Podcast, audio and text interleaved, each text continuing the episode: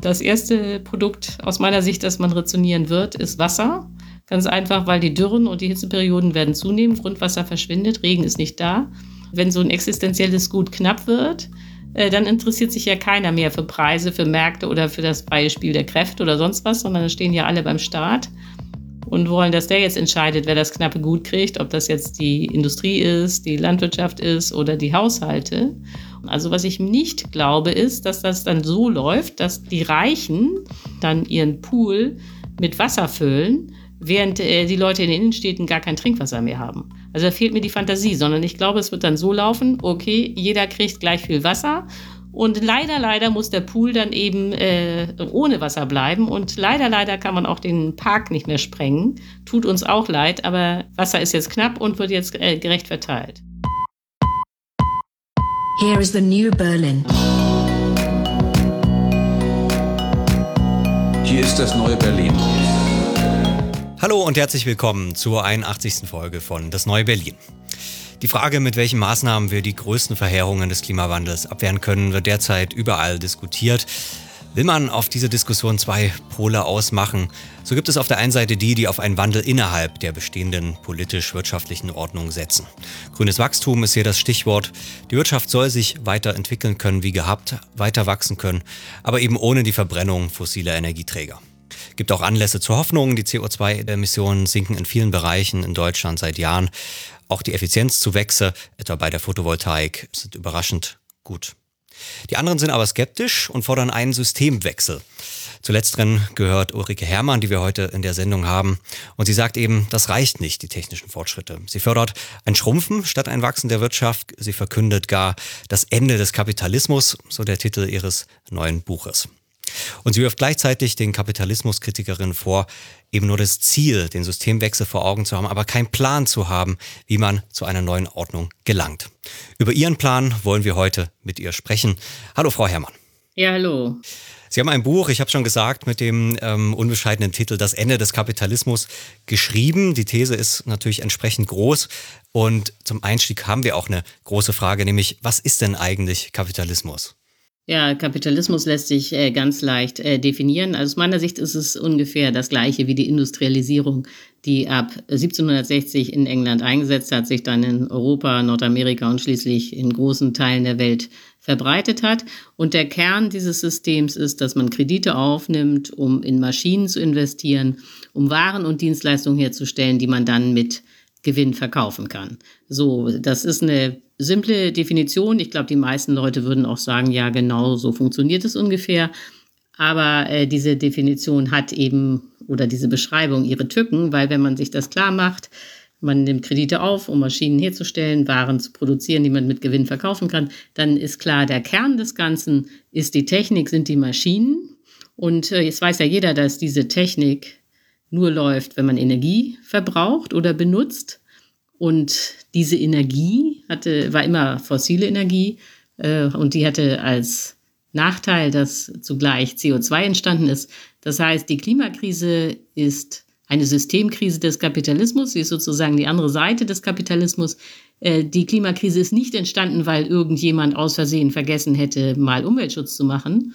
Äh, sie ist nicht das gleiche wie das Ozonloch. Äh, das Ozon ist entstanden, weil es in Spraydosen und Kühlschränken, also in ganz wenigen ähm, Anwendungen FCKW äh, gab. Das konnte man ersetzen, aber die Klimakrise ist eine völlig andere Nummer, weil sie eben ganz eng mit dem Energieverbrauch zusammenhängt und jeder weiß, ohne Energie tut sich nichts bei den Maschinen, ist das alles äh, totes Kapital. Das heißt, man könnte äh, den Kapitalismus auch so beschreiben, dass es ein System ist, das durch Energie getrieben wird. Und damit sind, ist man dann eben bei dem Thema, dass das leider nicht so weitergehen kann. Jetzt gibt es ja auch andere Definitionen, die die Eigentumsordnung in den Vordergrund stellen, auch die Rechtsordnung. Äh, man kann auch bestimmte Unternehmensformen ähm, sich anschauen, die eben mit Kapital arbeiten, aber gar nicht unbedingt äh, nur Maschinen einsetzen. Ähm, was halten Sie von solchen Definitionen? Ist dann Ihr Ansatz eher sozusagen auf die Klimakrise bezogen, die Definition? Oder kann man das auch wirklich festmachen, ähm, warum Sie sozusagen von anderen Definitionen dann nicht überzeugt sind? Der Kapitalismus ist ein System, das Wachstum erzeugt, äh, eben durch den Einsatz von Technik. Und ähm, dieses System gibt es eben nur einmal auf der gesamten Welt, in der gesamten Weltgeschichte, nämlich äh, durch die Industrialisierung. Vorher gab es weltweit nie in der Menschheitsgeschichte Wachstum pro Kopf. Äh, so und äh, dieses Wachstum ist auch ein zentrales Merkmal vom Kapitalismus. Äh, und wenn man sich das jetzt anguckt mit der Eigentumsordnung beispielsweise, dann stellt man fest, auch das antike Rom vor 2000 Jahren hatte schon das Privateigentum. Das war damals auch extrem geschützt. Und äh, die äh, Römer hatten ein so ausgereiftes Privatrecht, dass wir das ja faktisch weitgehend übernommen haben als BGB. Nicht? Also wir leben in großen Teilen immer noch nach dem römischen Recht. Aber obwohl die äh, Römer ein, das Privateigentum kannten und geschützt haben, äh, hat sich damals kein Kapitalismus herausgebildet. Das heißt, diese Idee, man braucht nur Privateigentum und schon hat man Kapitalismus, ist abwegig. Äh, Ähnliches gilt für das Thema Marktwirtschaft. Nicht? Äh, viele Ökonomen denken ja, der Kapitalismus sei das gleiche wie eine Marktwirtschaft. Auch das ist aus meiner Sicht äh, völlig falsch. Äh, einfach weil es Märkte äh, sehr oft in der Geschichte gab.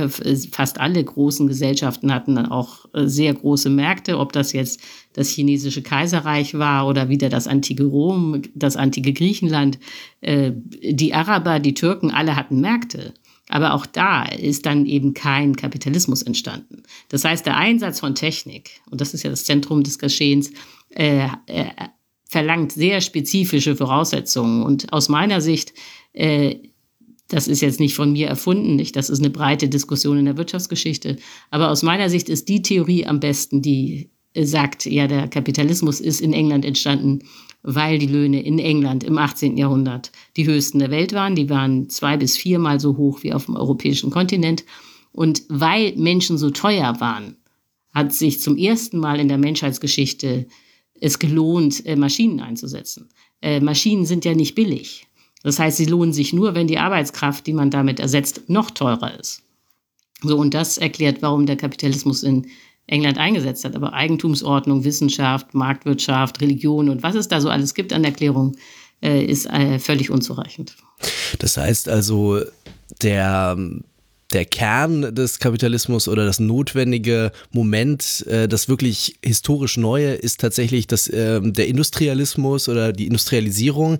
Äh, nichtsdestotrotz bringt der Kapitalismus ja dann äh, unglaubliche Umwälzungen mit sich. Und ist es nicht trotzdem so, dass man sagen muss, dass er dann in einem äh, unglaublich großen Maße eben äh, auch Veränderungen eben in diesen Institutionen wie Eigentum, äh, wie ähm, in, in, ganz verschiedenen politischen Bereichen, in juristischen Bereichen eben auch voraussetzt. Also dass er, dass er sozusagen jetzt jetzt nicht alleine laufen kann, äh, dass er, dass es zwar nicht das äh, nichts Neues, welthistorisch nichts Neues ist, aber dass er trotzdem dann auf seine eigene Art und Weise auch trotzdem vielleicht Verallgemeinerung von äh, von Warentausch oder äh, von äh, spezifischen Eigentumsformen eben äh, dann vorantreibt und die sozusagen dann aber auch zum, zum Kern des Ganzen gehören. Also kann man das vielleicht so sagen oder? Nö, Nein, weil also sowas äh, ähnliches wie eine Aktiengesellschaft gab es auch schon im Römischen Reich. Wie gesagt, es gab aber keinen Kapitalismus. Äh, also das, äh, äh man, es ist wirklich ganz schlicht. ähm, Kapitalismus ist der Einsatz von Technik und der Einsatz und damit der Einsatz von Energie und Technik lohnt sich nur, wenn Löhne hoch sind. So und das war in England eben zufällig mal der Fall und deswegen ist der Kapitalismus in Europa entstanden. Ähm, außerdem hatten die Engländer sehr wichtig natürlich äh, billige Energie in Form von Kohle und diese Kombination billige Energie und hohe Löhne hat den Kapitalismus möglich gemacht. Und es wäre durchaus denkbar gewesen, welthistorisch, dass es den Kapitalismus, das Wachstum und auch den Wohlstand äh, nie gibt. Nicht? Es wäre genauso denkbar gewesen, dass wir alle weiterhin so leben wie im 18. Jahrhundert, das heißt im Durchschnitt 35 werden, äh, auf dem Land leben und gerade genug zu essen haben, um nicht zu sterben. Also das, äh, es gab keinen Determinismus, keinen Zwang äh, zu einer kapitalistischen Entwicklung. Jetzt kann man natürlich sagen, dass Technikeinsatz auch im real, äh, real existierenden Sozialismus stattgefunden hat. Auch dort hat es ja enorm Wachstum, enormes Wachstum gegeben. Ja, aber das ist ja nicht original. Äh, äh, äh dass, äh, dass der Sozialismus Technik einsetzen konnte, lag ja nur daran, dass diese Technik im Kapitalismus entwickelt worden war. Also äh, der Sozialismus mit ganz, ganz wenigen Ausnahmen hat ja nur immer die Technik des Westens kopiert und war selbst da dann äh, in den 70er Jahren überfordert, als der Computer kam. Äh, das heißt, der, äh, der Sozialismus hat keine eigenständige Entwicklung durchgemacht. Äh, das ist besonders äh, stark äh, in Russland zu sehen, also dem äh, Herkunftsland des Sozialismus. Nicht? Äh, Stalin hat äh, die großen Stahlwerke in Russland mit amerikanischen Firmen bauen lassen. Das konnten die Russen selber gar nicht bauen. So, und äh, da sieht man schon, der Kapitalismus hat sozusagen den Sozialismus, äh, den industriellen Sozialismus in Russland überhaupt möglich gemacht. Jetzt haben Sie auch gesagt, im 18. Jahrhundert ähm, hat man mehr oder weniger am Existenzminimum gelebt, man ist nur 35 Jahre alt geworden. Da gibt es aber trotzdem Unterschiede. Also ich glaube, dieses Alter ist doch eher ein Durchschnittswert, ähm, der auf die Säuglingssterblichkeit ähm, zurückzuführen ist. Wirklich geändert hat sich das auch nicht durch den Kapitalismus, sondern durch die Antibiotika. Warum machen Sie den, den Bruch trotzdem so stark? Äh, ja, ist völlig richtig, äh, dass ähm, die ähm, äh, dass das Durchschnittsalter von 35 dadurch zustande kam, dass eben 40 Prozent aller Neugeborenen das erste Lebensjahr gar nicht vollendet haben, sondern vorher schon wieder gestorben sind. Vor allen Dingen auch an diesen ganzen Infektionskrankheiten, die wir heute nur noch aus dem Lexikon kennen, ob das jetzt Polio, Pocken oder Tuberkulose ist. Äh, ja, ähm, äh, und wenn man dann zehn war und irgendwie die meisten Kinderkrankheiten hinter sich hatte, dann hatte man auch eine wahrscheinliche Aussicht, 50 bis 60 zu werden. Äh, insofern, äh, aber das ändert nichts daran, dass äh, die, steigende Lebenserwartung sehr stark damit zu tun hat, dass die Wirtschaft gewachsen ist, dass die Ernährung besser wurde, dass die Leute weniger hart arbeiten mussten, kürzer arbeiten mussten und so weiter. Also die ähm, äh, ohne diesen äh, Wohlstand äh, wäre, äh, wäre es auch nicht möglich gewesen, diese ganzen äh, technischen Erfindungen zu machen äh, in der pharmazeutischen Industrie. Gleichzeitig kann man ja sagen, zumindest für, das, ähm, für die Frühindustrialisierung hat sich für viele Menschen auch erstmal das Leben verschlechtert. Also das heißt, ähm, ihre Diagnose, und das äh, machen sie ja auch deutlich, dass der Kapitalismus insgesamt was Gutes war, kam eigentlich dann eher später durch die Sozialdemokratie, ähm, durch Gewerkschaften, sozusagen durch das Einhegen ähm, dieser Kraft. Ähm, Gehört das sozusagen mit zum Kapitalismus oder muss man das nicht doch irgendwie unterscheiden? Weil gleichzeitig hat der Kapitalismus ja auch in anderen Weltregionen ähm, ja ganz andere Folgen und nicht so einen Wohlstand gebracht wie jetzt eben in den sozusagen Kernländern ähm, der Industrialisierung. Ähm, also die, ähm, was stimmt ist, äh, dass äh, der, äh, die Zunahme des Wohlstands äh, gerade in den unteren Schichten war nicht linear. Nicht? Also äh, hohe Löhne haben äh, 1760 äh, äh, die Industrialisierung in der Textilindustrie ausgelöst. Also man hat dann ja als allererstes erstmal die Webstühle und die Spinnmaschinen oder äh, Spinnstühle äh, mechanisiert. Also man hat dann äh, Maschinen eingesetzt, die erst von Wasserkraft und dann von Dampfkraft äh, betrieben wurden. Und natürlich hatte das äh, direkte Folgen für die Weber und Spinner, denn in dem Moment, wo es dann Fabriken gab, war das kein Handwerksberuf mehr, der irgendwie gut bezahlt wurde, sondern das haben dann Kinder und Frauen gemacht und äh, die Männer haben schlecht verdient äh, oder gar nicht mehr und die Frauen nur die Hälfte von da, dem, was die Männer bekommen haben. Und dann äh, gab es in gewisser Weise erstmal einen Abstieg des Proletariats, wobei das auch umstritten ist. Also ähm, die, ähm, äh, ob das wirklich so ist, dass die ähm, äh, äh, Arbeiter in Manchester beispielsweise tatsächlich schlechter gelebt haben als die Menschen auf dem Land. Also äh, wie aber auch immer, äh, das ist also, das ist jetzt eine von diesen Forschungsdebatten noch, äh, die müssen wir jetzt nicht vertiefen. Wie auch immer, äh, ist es tatsächlich dann so gewesen, dass es erstmal keinen richtigen Fortschritt für die Arbeiter gab, bis es dann soweit war, dass die Gewerkschaften legalisiert wurden. Das war ungefähr um 1870. Und dann sind die Reallöhne auch gestiegen. Und das war auch zwingend. Also wenn äh, die Reallöhne nicht gestiegen wären, wenn die äh, arbeitenden Massen immer nur knapp über dem Subs äh, Existenzminimum verdient hätten, dann hätte sich der Kapitalismus gar nicht weiterentwickeln können. Dann wäre der schon äh, mit der Erfindung äh, der Eisenbahn wieder zusammengebrochen, weil ja der Kapitalismus, in dem wir heute leben, ein Konsumkapitalismus ist. Also der wird getrieben durch die Nachfrage der Massen.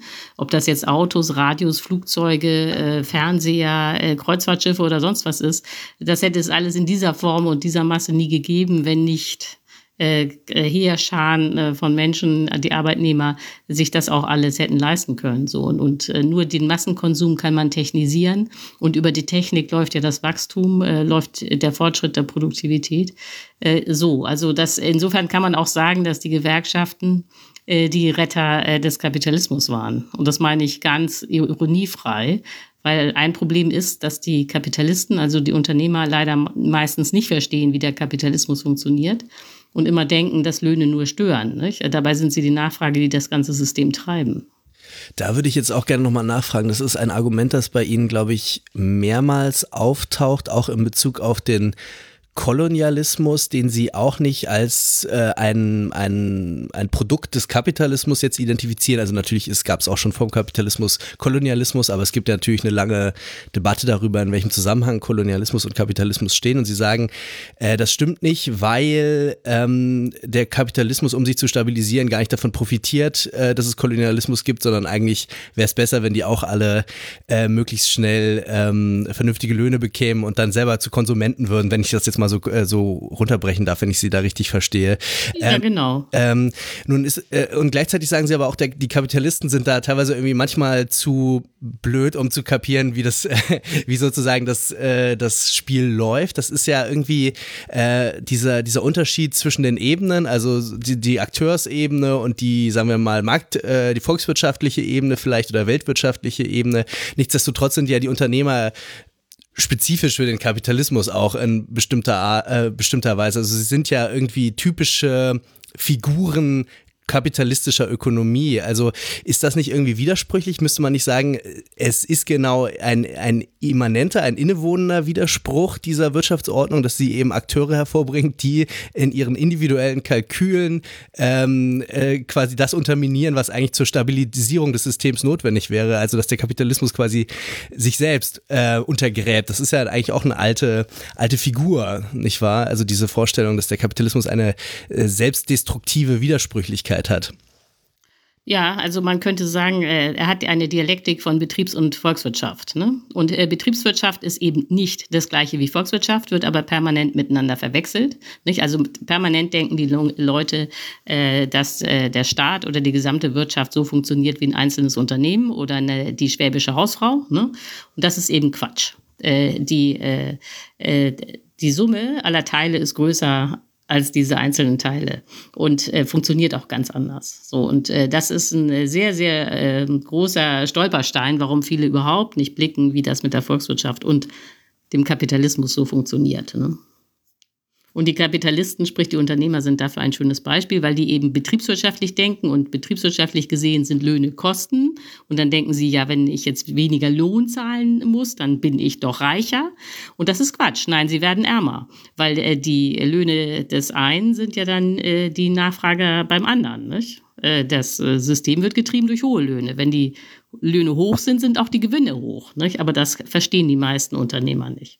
Aber ist das nicht trotzdem systematisch? Also ist das nicht sozusagen auch ein Aspekt des Kapitalismus, dass äh, das eben nicht nur zufälligerweise oder aus, aus äh, reinem Irrtum passiert, sondern eben weil die Unternehmer äh, individuelle betriebswirtschaftlich auch kalkulieren müssen. Das ist ihre, ihre Aufgabe, ihre, ihre Jobbeschreibung sozusagen. Ja, natürlich müssen sie äh, äh, betriebswirtschaftlich kalkulieren, aber es wäre dann sozusagen äh, in ihrem Sinne, wenn sie Arbeitgeberverbände hätten, die dann äh, die Regeln für alle festlegen, nicht, sodass man dann nicht über die Löhne konkurrieren kann und man dann äh, Löhne festlegt, die äh, das System treiben und stabilisieren. Aber genau das äh, kriegen die Unternehmer gar nicht hin, sondern auch der Arbeitgeberverband äh, denkt immer runter mit den Löhnen, dann ist die Welt in Ordnung. Nicht? Und da spätestens sieht man dann, dass die äh, Unternehmer wirklich gar nicht blicken, wie es läuft.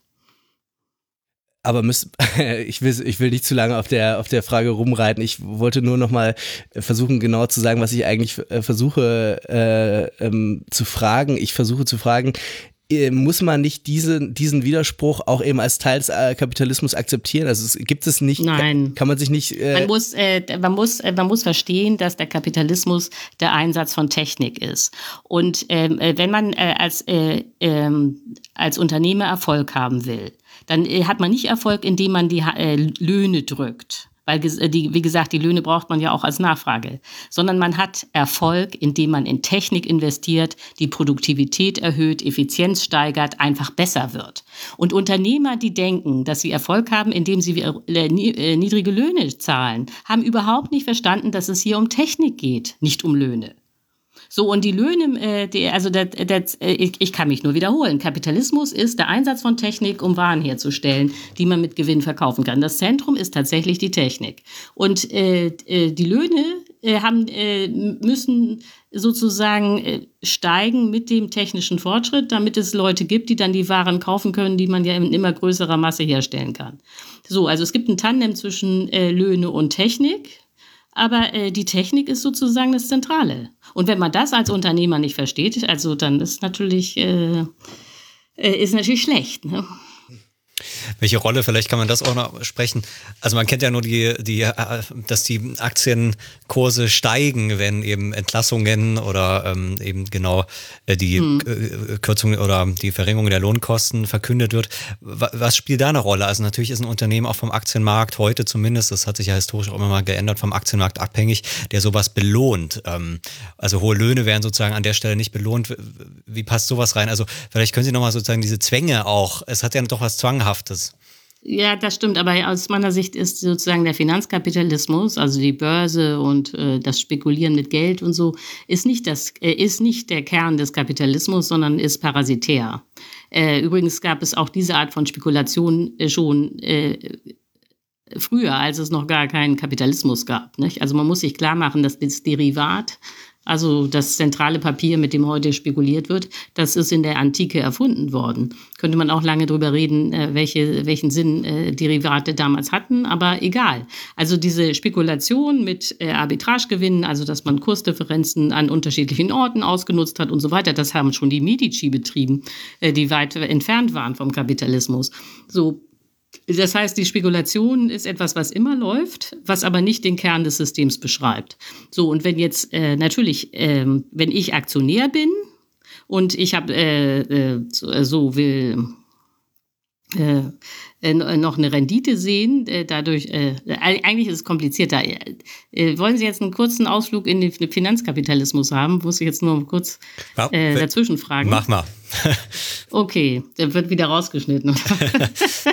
Schauen wir mal. Also, äh, jedenfalls ähm, äh, äh, Finanzkapitalismus funktioniert so. Also als erstes muss man sich ja mal fragen, wo kommt eigentlich das Geld her, um zu spekulieren. Äh, das wird nämlich nicht gespart, sondern man muss wissen, dass Geld dadurch entsteht, dass Banken Kredite vergeben. Äh, das ist äh, so lange harmlos, wie Banken Kredite vergeben dann, äh, und dann in die Realwirtschaft investiert wird, man also Maschinen kauft, mit denen man dann Waren herstellen kann und so weiter, dann ist alles schön. Ganz gefährlich wird es, und das ist aber das System, in dem wir leben, wenn Banken anderen Banken oder Schattenbanken äh, äh, Kredite vergeben. Äh, das machen sie dann hin und her, nicht? Dann denkt man, das ist ein Nullsummenspiel, aber so ist es nicht, sondern mit jedem Kredit, der vergeben wird, wird neues Geld produziert, mit dem dann äh, spekuliert wird. So, und das Ergebnis ist, dass man eine Realwirtschaft hat. So, und äh, also ich rede eigentlich in meinem Buch nur über die Realwirtschaft, wie die faktisch funktioniert weil da ist ja auch der Energieverbrauch und da entstehen auch die CO2-Emissionen. Also man hat eine Realwirtschaft, die ist schon ziemlich groß und darüber pumpt sich eine riesige Geldblase auf äh, durch, diese, äh, durch diese ganzen Kredite, die da geschöpft werden für die Spekulation. Und diese riesige Geldblase hat eigentlich keinen Gegenwert. Das muss man mal in aller Härte so sagen. Aber natürlich äh, kann diese ganze Geldblase nur stabil sein, solange es irgendwie Renditen gibt. Und äh, dann fängt der Druck auf die Realwirtschaft an. Nicht? Also parasitär, anders kann man das gar nicht sagen, wird dann die äh, Realwirtschaft ausgepresst. Und zwar sowohl die Unternehmen wie auch die äh, Angestellten. Also die gesamte äh, ähm, Realwirtschaft ähm, wird dann äh, da belastet. Äh, und das Ergebnis ist, dass die äh, Wachstumsraten viel niedriger sind, als sie gewesen wären, wenn man diese ganze Finanzspekulation niemals zugelassen hätte. So, das sind politische Entscheidungen gewesen in den frühen 70er Jahren. Also, aber das äh, können wir jetzt auch mal alles weglassen. Aber der, äh, der Kern, äh, um jetzt mal wieder zum eigentlichen Thema zurückzukommen, der Witz ist aber, das ist äh, tragisch und in gewisser Weise zynisch. Man kann sagen, dass diese riesige Finanzblase, die permanente Spekulation, war die wahrscheinlich wirkungsvollste Umweltschutzmaßnahme, die jemals ergriffen wurde. Denn wie gesagt, äh, diese Finanzakrobatik wirkt das reale Wachstum ab. Ohne diese ganzen Finanztransaktionen, die völlig sinnlos sind, äh, wäre das reale Wachstum, wären auch die Löhne, alles wäre viel höher gewesen. Aber das hätte eben auch bedeutet, dass wir den äh, Globus, die Erde, noch viel schneller zerstört hätten. Also wie gesagt, aber das ist jetzt mein kleiner Ausflug zur Finanzspekulation. Äh, also könnte man ja dann in Ihrem Sinne sagen, wenn wir das ökologische Problem nicht hätten, also wenn wir nicht äh, am Abgrund stünden durch Klimawandel und Artensterben und so weiter äh, und unser Globus durch magische Art und Weise solche Probleme einfach nicht hätte, dann könnte der Kapitalismus also ein, ein stabiles und für alle Wohlstand bringendes, ähm, durchaus gutes System äh, für alle sein, ja? Genau, also äh, der Punkt ist, das habe ich darüber habe ich auch ein ganzes Kapitel geschrieben. Ausbeutung macht arm, nicht reich. Äh, also äh, viele Unternehmer, Neoliberale denken ja, man wird, man wird reich dadurch, dass andere arm sind. Das ist aber Quatsch. Äh, wenn andere arm sind, werden alle arm, weil es keine Nachfrage gibt. So, und genau, also das, der Kapitalismus als System, als Wirtschaftssystem ist eine Win-Win-Situation, um das auf Neudeutsch zu sagen. Da können alle profitieren. Jetzt ist aber natürlich klar und richtig, dass es in der realen Welt Ausbeutung gibt. Es gibt Gewalt, es gibt Sklaverei, es gab Kolonien, es gab äh, äh, furchtbarste Kriege und so weiter. Nur der Punkt, mein Punkt ist, ich will ja diese Gewalt, diese Ausbeutung gar nicht leugnen. Mein Punkt ist aber, das sind politische Fehlentscheidungen, politische Irrtümer, politische Verbrechen. Das ist aber kein ökonomischer Sachzwang. Das muss man auseinanderhalten, was Ökonomie ist und was Politik ist. Und das ist deswegen wichtig, viele Leute verstehen gar nicht, warum ich darauf so lange rumhacke, weil äh, man sehen muss, dass der Kapitalismus politisch gestaltbar ist. Nicht? Mit diesem gleichen System kann man Gesellschaften haben wie Skandinavien, ziemlich gleich, oder aber so ungleiche Gesellschaften wie die USA, sind, ist alles kapitalistisch. Und nur weil man den Kapitalismus politisch gestalten kann, weil er eben keine Ausbeutung verlangt, war es auch möglich, im Kapitalismus Demokratien zu entwickeln. Wenn da eine äh, knallharte Ausbeutung gewesen wäre, zwingend als Systemzwang, dann hätte es auch gar keine Demokratien geben können. So, und äh, ich finde, dass Linke, die immer sagen, ja, aber Ausbeutung ist sozusagen per se angelegt im Kapitalismus, machen genau den gleichen Fehler wie die Neoliberalen, nur mit, und, äh, mit anderen moralischen Vorzeichen. Die Neoliberalen sagen, ja, die Löhne müssen niedrig sein, damit der Kapitalismus funktioniert und finden das gut, dass die Löhne niedrig sind. Und die Linken sagen, der Kapitalismus ist Ausbeutung und deswegen sind die Löhne niedrig. Und faktisch beschreiben die Neoliberalen und die Linken äh, in den Kapitalismus in gleicher Weise falsch. Nicht? Weil, wie gesagt, Ausbeutung ist gar nicht nötig. Und wenn man das verstanden hat, dann kann man, versteht man auch, warum Gewerkschaften Erfolg haben können, warum Gewerkschaften wichtig sind, warum jeder in der Gewerkschaft sein müsste und so weiter. Warum wir eine Demokratie haben. Sonst versteht man das alles gar nicht. Äh, aber es gibt ja nun auch Teile in der Welt, wo wir keine Demokratien haben und wo wir eben ähm, auch nicht, nicht im selben Maße zumindest diese, äh, von diesen sozialen Fortschritten sprechen können. Auch da machen sie ein ähnliches Argument eigentlich. Also das ist eigentlich eher ein, ein großer Irrtum eigentlich ist oder ein großer, großer politischer, ja, große politische Fehleinschätzung eigentlich, dass es nicht sowas gibt wie ein Lieferkettengesetz oder einen globalen Mindestlohn oder was, was nicht alles, äh, internationale Arbeitsnormen und so weiter. Aber auch da würden Sie jetzt sagen, es ist einfach eine Art von kontingenten politischen Fehler, aber nicht kein, kein äh, Strukturmerkmal des Kapitalismus eben und kein, nicht in keiner Weise so, funktional. Da muss man jetzt äh, zwei Dinge unterscheiden. Äh, oder eigentlich drei Dinge. Erstens, äh, ist, äh, äh, der Kapitalismus erlaubt äh, Demokratien. Das heißt aber nicht, dass jede kapitalistische Gesellschaft, die demokratisch sein könnte, auch demokratisch ist. Das ist jetzt kein Determinismus. Also das wichtigste Gegenbeispiel ist China. Nicht? Äh, die Chinesen wären jetzt so wohlhabend, dass sie eine Demokratie haben könnten. Es ist ein, auch ein kapitalistisches Land, äh, starkes Wachstum, aber bekanntlich eine Parteiendiktatur. So, das, äh, das ist also nicht zwingend. Nächster Punkt. Ähm, die, ähm, der Kapitalismus ist nicht weltweit durchgesetzt. Es ist nicht so, dass alle Menschen auf dieser Welt im Kapitalismus leben würden.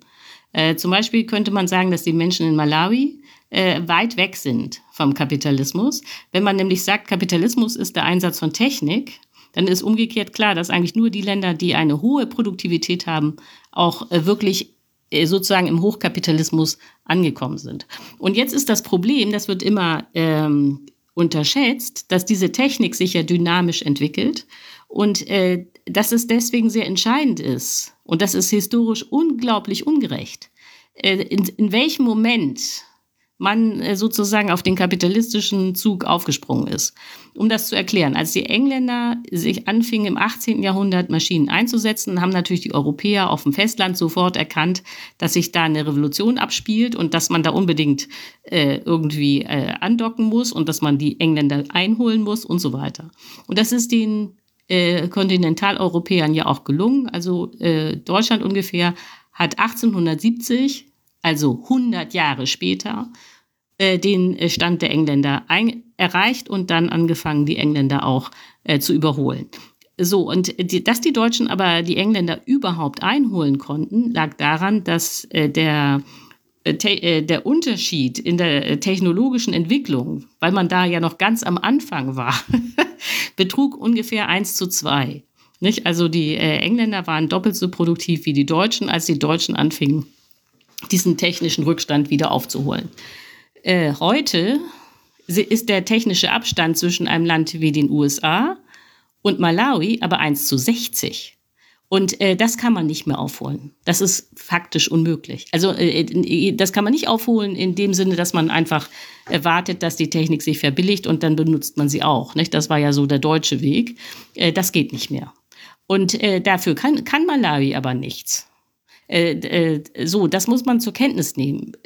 Das wird in der Entwicklungshilfe aus meiner Sicht völlig übersehen, dass es so da Pfadabhängigkeiten gibt, sondern da wird erzählt, ich äh, vereinfache etwas, äh, wenn wir alle Afrikaner ausbilden, dann werden die auch sich industrialisieren. Nein, also ich will damit nicht gegen die Bildung sprechen. Nicht Bildung ist ein Menschenrecht und ich bin sehr dafür, alle auszubilden. Aber so, äh, das ist aber naiv zu denken, man muss nur alle mit Bildung versehen und dann kommt schon der Kapitalismus oder die Industrialisierung oder der Wohlstand oder das Wachstum. Äh, so einfach ist das nicht.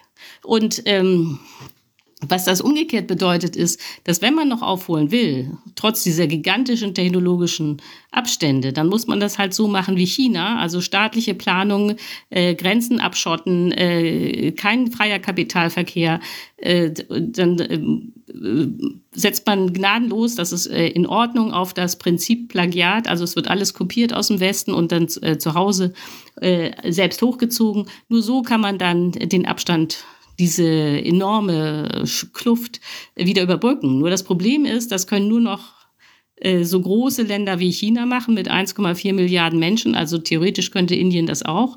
Äh, aber kleinere Länder können das gar nicht mehr machen. Und das hat wieder mit dieser technischen Dynamik zu tun. Je mehr Produktivität man hat, desto größere Märkte braucht man, um die Waren abzusetzen. Und äh, selbst Länder wie Brasilien mit 200 Millionen Einwohnern oder so könnten sich nicht mehr abschotten, weil der Markt nicht groß genug wäre. So, und dann kommen diese Länder äh, unter Druck, äh, weil äh, sie, um sich zu entwickeln, brauchen sie den Weltmarkt. Auf dem Weltmarkt sind aber schon die Industrieländer mit ihren billigen Produkten. Und die Industrieländer sagen immer, ja, schön, dass ihr jetzt handeln wollt, aber das muss ganz fair sein, wir machen hier Freihandel. Also immer äh, keine Zölle, äh, Regeln Regeln äh, sind die gleichen für alle und damit werden natürlich die Industrieländer gnadenlos bevorteilt. So und äh, man müsste eigentlich ein ganz anderes Regime haben. Man müsste äh, äh im Welthandel berücksichtigen, dass Länder wie Malawi oder meinetwegen aber auch Argentinien äh, viel geringere Chancen haben. Das Freihandel ist nicht äh, die richtige, der richtige Ansatz. Aber das versteht man alles erst, wenn man das eben kapiert, wie der Kapitalismus eigentlich funktioniert und nicht einfach so äh, pauschale äh, Parolen von Imperialismus, Ausbeutung und so weiter in der Gegend rumschleudert und dann aber irgendwie keine Analyse mehr anstellt.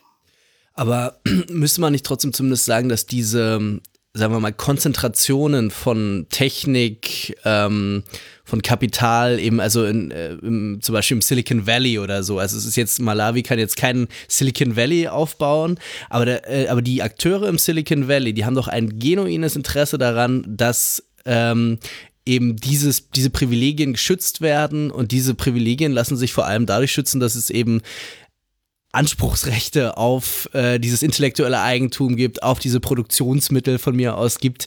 Ähm, also auch da wieder dieses Moment, also müsste man nicht da doch noch mehr reinholen, als das rein, sozusagen rein die rein technische Struktur, müsste man nicht auch noch irgendwie sozusagen, also spezifische Macht- und ähm, äh, Rechtskonstellationen immer mit veranschlagen, um sowas, ähm, sowas zu analysieren?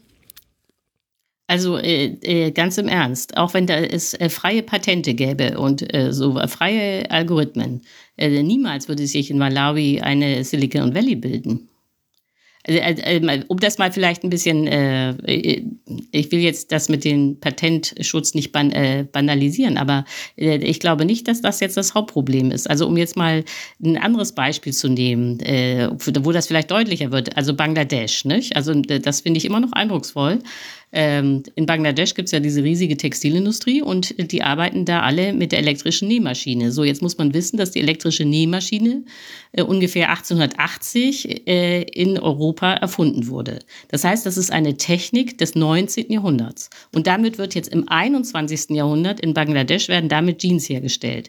Das liegt aber nicht daran, dass man in Bangladesch noch nicht davon gehört hat, dass es Textilmaschinen gibt. Das liegt auch nicht daran, dass diese Textilmaschinen irgendwie Patentrecht Rechte hätten oder so. Oder dass man jetzt nicht als Bangladeschi andere Textilmaschinen erfinden könnte, mit denen man dann äh, das Patent umgeht.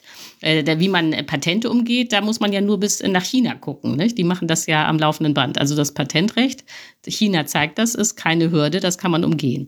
Aber äh, in Bangladesch werden keine Textilmaschinen aufgestellt. Und das liegt einfach daran, und damit kommen wir wieder zum Thema Löhne, äh, dass die Menschen in äh, Bangladesch so billig sind, weil die dann eben höchstens einen Dollar pro Tag verdienen, dass sich eine Maschine gar nicht lohnt.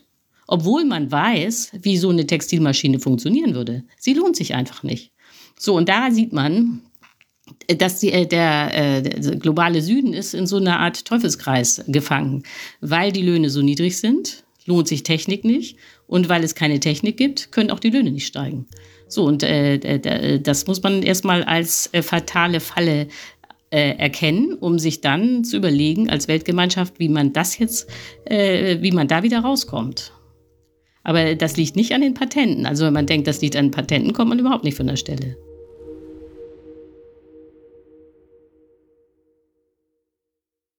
Hallo, entschuldigt die kurze Unterbrechung.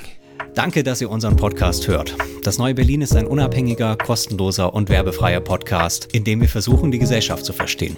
Die Geistes- und Sozialwissenschaften in all ihrer thematischen Breite helfen uns dabei. Wir sprechen mit Leuten, die noch nicht in jeder Talkshow saßen. Für sie nehmen wir uns Zeit in der Vorbereitung und im ausführlichen Gespräch. Das heißt Zeit für die langen geschichtlichen Linien, die Schwierigkeiten der Methode, die Abgründe der Theorie und die ewige Unsicherheit aller echten Wissenschaft. Wir denken, dass das wichtig ist ist. Wenn euch der Podcast gefällt, dann unterstützt uns doch. Empfehlt uns weiter, online und offline.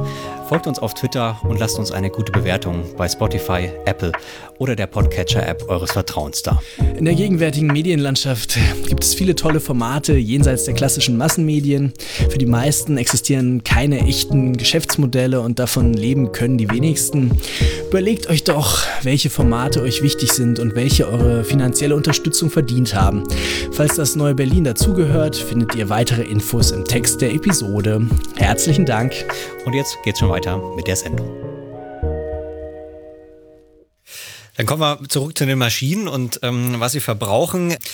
Nun haben wir schon festgestellt, dass eigentlich das äh, sozusagen die politische Ungleichheit äh, kein Zwang ist. Man könnte ja auch sagen, auch das Verbrennen von fossilen Energieträgern ist kein Zwang. Solange das Wachstum eben durch andere Energieträger möglich ist, geht das. Jetzt sind Sie aber skeptisch, weil Sie sagen, das reicht nicht. Ähm, wir können nicht äh, ja diesen Wachstum weiter garantieren mit anderen Energieträgern. Warum sind Sie da so skeptisch? Ja, also Sie haben ja völlig recht. Also das wäre der Königsweg, ne? wenn man jetzt äh, sagen würde, okay, wir haben ja einen Kapitalismus, der auch Wachstum braucht, um stabil zu sein. Ich glaube, das muss man ganz äh, wichtig betonen. Ne? Der Kapitalismus hat nicht nur Wachstum erzeugt, sondern dummerweise braucht er auch Wachstum, um stabil zu sein. Und da wäre natürlich die ideale Lösung zu sagen, okay, dann machen wir eben grünes Wachstum. Das heißt, wir ersetzen die fossile Energie, Gas, Öl, Kohle, die bisher den die Technik angetrieben haben im Kapitalismus. Äh, das ersetzen wir eben durch Ökoenergie. Äh, aber da bin ich tatsächlich skeptisch, äh, ich glaube, dass die Ökoenergie nicht reichen wird. So, das ist natürlich erstmal eine erstaunliche Aussage, weil es ja rein physikalisch so ist, dass die Sonne 5000 Mal mehr Energie auf die Erde schickt, als alle Menschen brauchen würden, wenn alle so leben würden wie im Westen. Also wir werden hier mit Sonnenenergie geradezu geflutet. Äh, aber äh, das weiß ja jeder, das bringt ja nichts, wenn draußen die Luft warm ist. Äh, man muss ja diese Energie der Sonne irgendwie einfangen, verwendbar machen. Und da gibt es im Kern nur zwei Technologien, die man wirklich großflächig ausbauen kann, die nicht irgendwie nur Nische sind. Und das ist äh, zum einen das Solarpanel und zum anderen eben äh, das Windrad.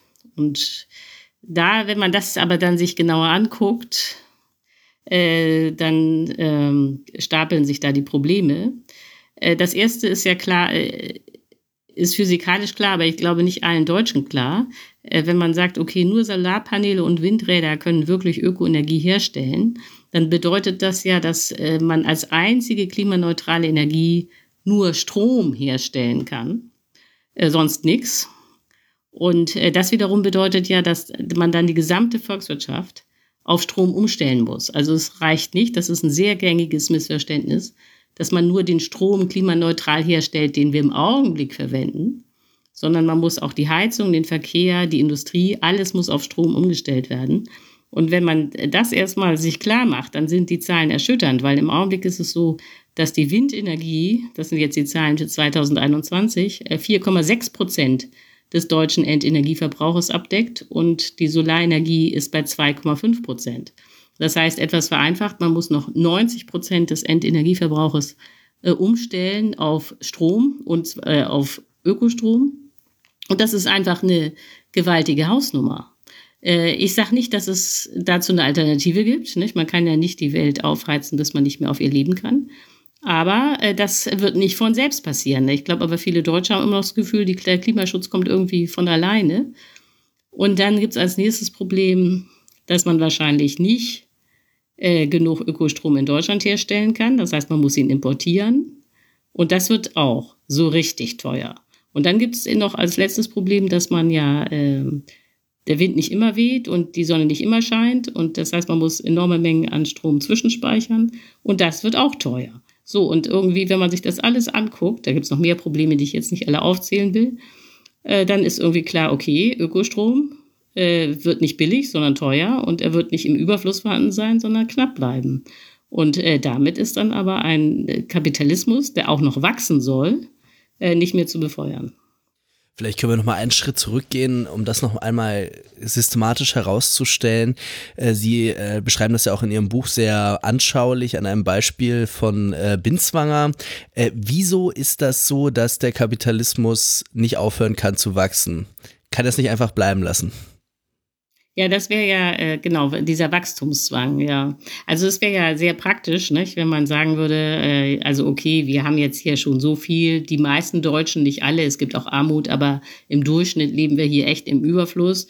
Und äh, um jetzt mal äh, Zeit zum Nachdenken zu haben, äh, und eine Pause zu machen, bleiben wir mal auf dem Niveau, das wir jetzt haben. Also wir stagnieren erstmal. Nicht? Das wäre ja schon mal besser als wachsen, dann würde man nicht ähm, schon mal ein bisschen an Energie und Rohstoffen einsparen. Aber das geht leider nicht. Also der Kapitalismus kann nicht stagnieren, er kann auch nicht schrumpfen, er muss wachsen. Und äh, da äh, wirken mindestens drei Phänomene mit, äh, die äh, sich so ineinander verknäueln. Und ähm, das erste Phänomen ist, das hatten wir vorhin schon mal so ein bisschen angesprochen, dass äh, man Wachstum nur haben kann, wenn man Kredite aufnimmt.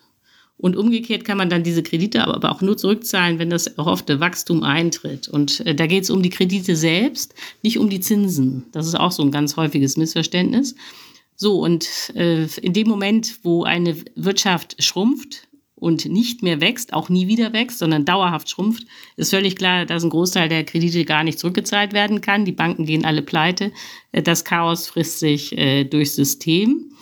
Das heißt, das ist der erste Grund, warum man wachsen muss, damit das ganze Geldsystem inklusive Banken stabil bleibt. Nächster Punkt ist, äh, das ganze System wird ja von Investitionen getrieben. Äh, Unternehmer investieren aber nur, wenn sie auch zusätzliche Gewinne erhoffen. Diese Gewinne sind aber volkswirtschaftlich genau das gleiche wie Wachstum. Also ohne Wachstum gibt es keine Gewinne, dann wird wahrscheinlich weniger investiert, dann bricht das ganze Maschinenbau, bricht dann zusammen, dann frisst sich das, äh, die Krise auch äh, durch das gesamte System. Und äh, ein dritter Punkt ist, dass man äh, nur mit Wachstum im Kapitalismus Vollbeschäftigung haben kann. Denn die Unternehmer ähm, investieren ja ständig in die Produktivität, also können mit immer weniger Menschen eine gleiche Menge Waren herstellen. Wenn die Wirtschaft nicht wachsen würde, dann wäre es so, dass man technische Arbeitslosigkeit hätte, Leute würden ihre Stellen verlieren und nichts Neues finden. Aber dadurch, dass es ja Wachstum gibt, äh, ist es so, dass dann neue Branchen entstehen, neue Stellen und äh, es geht weiter. Nicht? Und die Nachfrage ist stabil und man kann dieses ganze Wachstum dann auch äh, oder diese zusätzlichen Waren kann man auch alle absetzen, weil ja jeder eine Stelle hat. Äh, so, und äh, dass das so ist, dass es einen impliziten Wachstumszwang gibt im Kapitalismus, das ahnt jeder. Das weiß intuitiv wirklich jeder. Das sieht man ja an solchen Phänomenen wie beispielsweise die Corona-Krise oder dann auch die Ukraine-Krise. Aber die Corona-Krise war da noch ähm, interessanter. Man muss ja sagen, dass dieses Coronavirus in gewisser Weise das größte Wirtschaftsexperiment aller Zeiten war, nicht? Denn wir waren ja alle dabei, nicht? Äh, innerhalb kürzester Zeit äh, brachen die globalen Lieferketten zusammen, ganze Branchen wurden geschlossen, Restaurants, Läden, äh, Konzerthallen, äh, alles äh, war dicht. Das sowas hatte man da noch nie gesehen, nicht? In Friedenszeiten.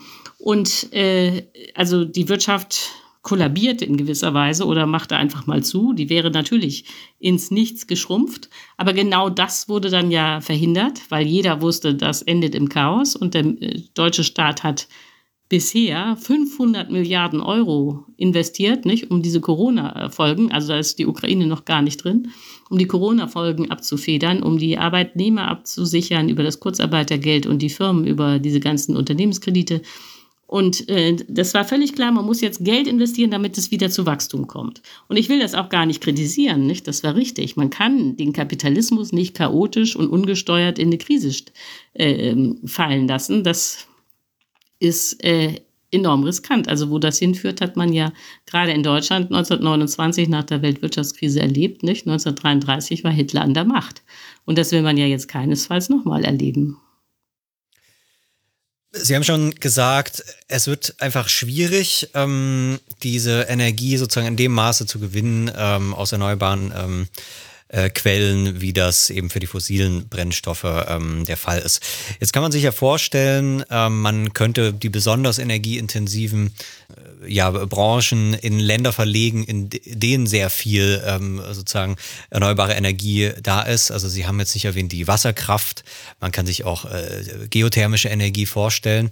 Das heißt, wenn man sagt, man möchte wirklich den in einem großen äh, internationalen äh, Projekt den Kapitalismus retten, dann würde man die Industrien in diese Länder verlegen äh, und sozusagen gucken, was sind die Vor- und Nachteile eben der, der bestimmten Länder für bestimmte Produktionsformen. Ist sowas undenkbar? Ähm, und damit verbunden die Frage, ist nicht diese Staatenkonkurrenz, die da ist, also dass eben kein Staat sich das leisten kann, zum Beispiel ähm, etwas abzugeben, was vielleicht in einem anderen Land energieschonender oder klimaschonender äh, möglich sein kann. Ähm, geht das einfach nicht? Also ja, was, was würden Sie dazu sagen? Nee, also ich glaube, das ist in den ganzen ähm, Modellen eigentlich schon eingerechnet. Also es ist völlig klar, dass die deutsche Chemieindustrie in der jetzigen Form überhaupt nicht weitermachen kann, wenn sie grün äh, produzieren äh, soll. Also die Chemieindustrie hat das ja selber ausgerechnet. Da kamen sie bei 685 Terawattstunden raus. Das ist erstmal eine abstrakte Zahl, aber äh, übersetzt, das ist mehr Strom, als heute ganz Deutschland verbraucht. Das heißt, allein die Chemieindustrie würde solche Mengen an Ökostrom äh, verbrauchen, dass das nichts wird.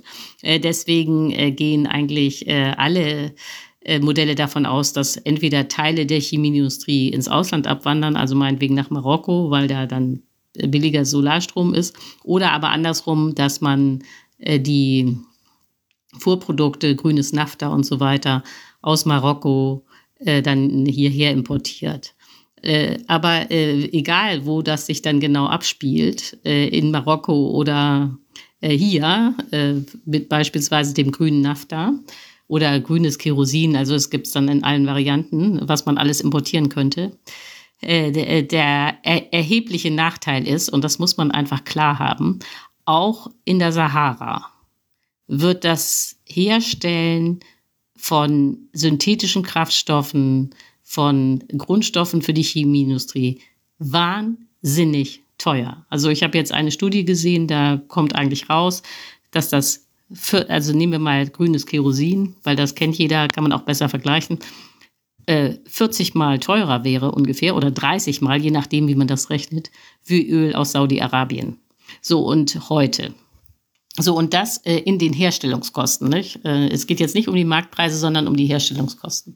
Und wenn man das feststellt, dass plötzlich Energie, die doch das gesamte System treibt, in großen Teilen dann 30 Mal so teuer ist wie vorher, dann ist eins ganz klar, das läuft auf grünes Schrumpfen raus. Und das ist dann gar keine geostrategische Frage mehr, welche äh, Fabrik wo steht, sondern es wird auch in Marokko einfach sehr viel teurer sein, äh, irgendwas ähm, äh, Öko, Öko ähm, Kraftstoffe herzustellen, äh, als äh, das einfach aus dem Boden zu holen, wie wir das jetzt machen. Ne? Äh, so, und dann, wenn man einfach sieht, welcher Aufwand da getrieben werden muss, dann ist klar, okay, das, äh, mit der Energie, das wird knapp und teuer und dann ist grünes Schrumpfen. Können Sie das vielleicht ein bisschen ausbuchstabieren, wie dann ähm, dieser, erstmal sozusagen diese Krise, also wir kommen gleich auf Ihr, Ihr Modell, wie man das sozusagen geregelt ähm, umstellen kann, aber dieser krisenhafte Moment, also dass sozusagen die Energiekosten immer weiter steigen, ähm, dass sich dann eben die Dynamik des Gesamtsystems ändert, wie das genau abläuft. Also bisher Ach so, beobachten ja, wir das, das ja noch nicht. Nee, das stimmt, weil bisher machen wir ja auch, ähm, äh, äh, bisher machen wir nur das, was einfach ist. Nicht? Also wir machen Windräder und die laufen, wenn Wind ist. Und wenn kein Wind ist, dann schmeißen wir Gaskraftwerke an.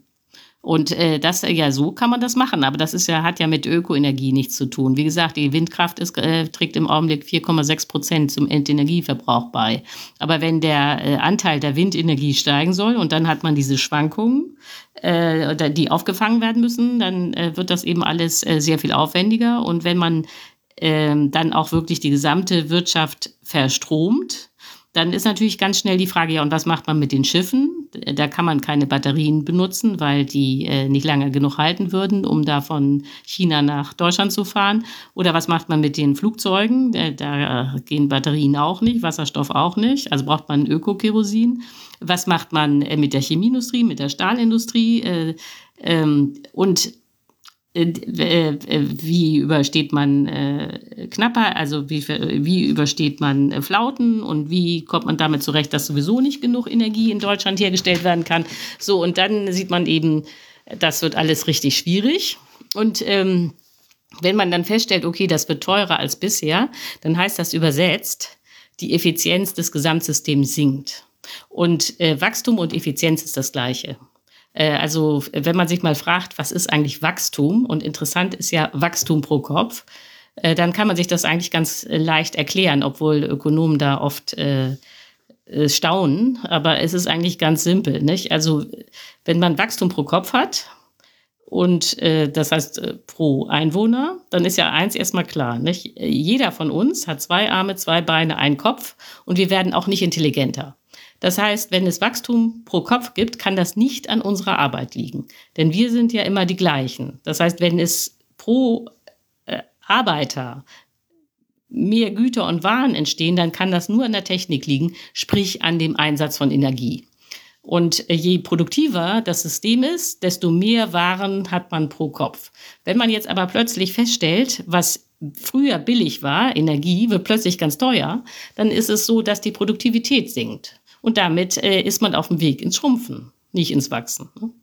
Also ich hoffe, ich habe mich da klar ausgedrückt. Das kann man also äh, auch mathematisch darstellen, warum das Schrumpfen sein muss. Das äh, da muss man jetzt nicht nur äh, sozusagen real am Boden beschreiben. Vielleicht kann man dann auch nochmal sagen, ja, Argument ist aber nicht, dass das eigentlich technisch unmöglich wäre, so eine äh, klimaneutrale ähm, äh, Wirtschaft und sogar ein Wachstum zu organisieren, aber in der Kürze und sozusagen in der Gleichzeitigkeit in allen Bereichen und sozusagen eben dem Eskalieren ähm, der, ähm, ja, der ganzen Situation des Klimas, das geht nicht. Also ich meine, man weiß ja nicht, welche Innovationen es irgendwann geben wird. Hm. Nicht? Ich bin immer sehr für technischen Fortschritt. Also das äh, glauben mir viele Leute nicht, aber das ist äh, falsch.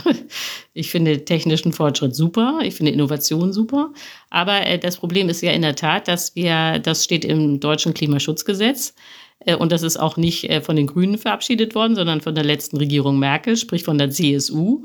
Und in diesem deutschen Klimaschutzgesetz steht drin, dass Deutschland 2045 klimaneutral sein soll. Und das ist eine, diese Zahl ist ja nicht irgendwie aus vom Himmel gefallen, sondern äh, wurde ja gewählt, weil sonst äh, gefährliche Kipppunkte passiert werden, die dazu führen, dass das Klima völlig außer Kontrolle gerät und nicht mehr vom Menschen gesteuert werden kann. Okay, also 2045 müssen wir klimaneutral sein und äh, das ist in 22 oder 23 Jahren, je nachdem, wie man das rechnet. Und das ist praktisch übermorgen. Das heißt, wir reden gar nicht mehr über die Zukunft, sondern wir reden über die Gegenwart.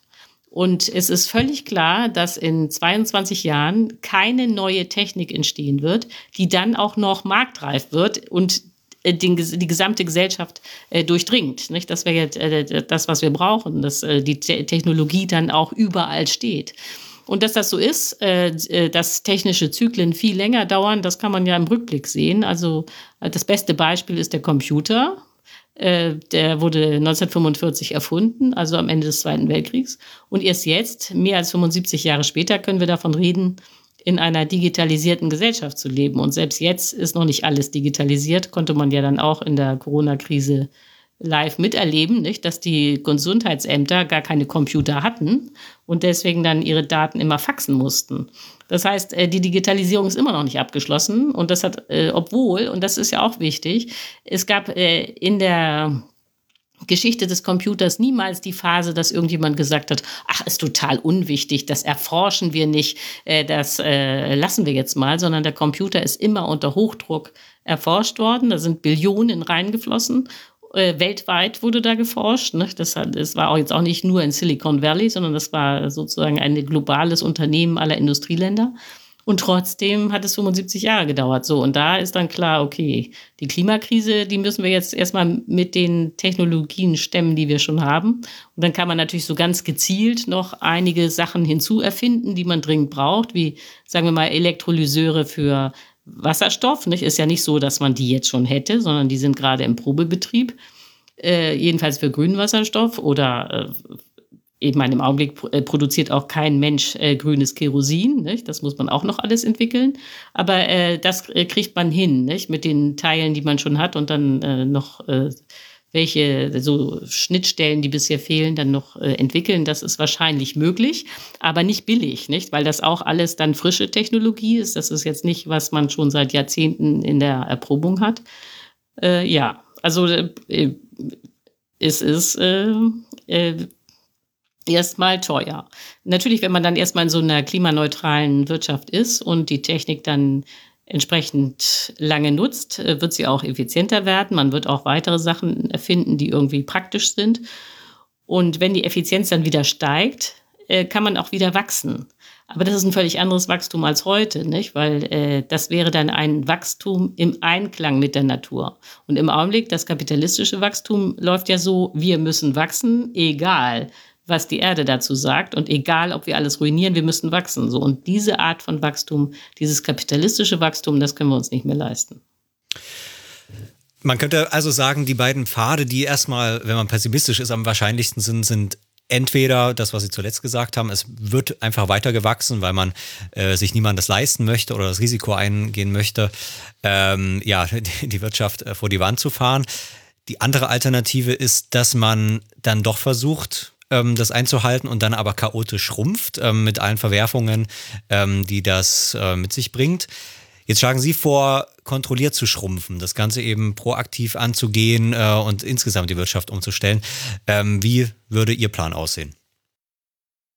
Naja, also wenn man das dann akzeptiert hat, zu sagen, okay, wir können auf Ökoenergie nur umstellen, wenn wir äh, die Wirtschaft schrumpfen, weil sonst die Ökoenergie gar nicht reicht, äh, dann, äh, wenn man sich die Frage so stellt, dann ähm, ist ja klar, dass, oder jedenfalls, äh, ich sollte vielleicht noch sagen, dass ich ja ausgebildete Historikerin bin und für Historiker ist das natürlich ganz klar, äh, dann immer zu gucken, gab es das schon mal in der Geschichte?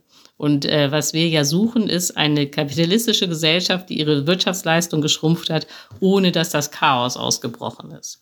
Und wenn man äh, so rumguckt mit dieser Leitfrage, dann fällt einem eben die britische Kriegswirtschaft ab 1939 ins Auge. Und äh, dazu muss man eben wissen, dass die Briten äh, den Zweiten Weltkrieg nicht wirklich hatten kommen sehen. Und als er dann 1939 ausgebrochen ist, war erstens klar, dass Hitler Großbritannien zwingend angreifen würde, weil der Zweite Weltkrieg für Deutschland nur zu gewinnen war, wenn es gelingen würde, äh, Großbritannien einzunehmen. Das war auch Hitler klar, dass er Großbritannien einnehmen muss. Also der Angriff war klar und zweitens war klar, dass die Briten nicht genug Waffen haben, um Hitler abzuwehren. So, und dann blieb ja nur noch eine Lösung, die wurde dann auch äh, sofort ergriffen. Da hat man jetzt nicht mehr Jahrzehnte debattiert. Man musste eben die zivile Wirtschaft schrumpfen, äh, um in den Fabriken Kapazitäten freizuräumen, um dieses ganze Militärgerät herzustellen, das jetzt fehlte. Also Munition, Radargeräte, U-Boote und so weiter. Dieser ganze Militärteil ist für uns heute nicht mehr interessant, aber interessant ist eben dieses Schrumpfen der äh, britischen Zivilwirtschaft, weil die Briten dann eigentlich ein völlig neues Wirtschaftssystem erfunden haben, dass man eine demokratische, private Planwirtschaft nennen könnte. Das war also ein völlig anderes System als der Sozialismus, der zeitgleich unter Stalin in der Sowjetunion herrschte. Denn in den äh, Großbritannien war es so, es wurde nichts verstaatlicht. Äh, Läden, Restaurants, Fabriken, blieb alles privat. Manager und Eigentümer konnten da machen, was sie wollten. Aber der Staat hat eben vorgegeben, was noch produziert wird, auch wie viel.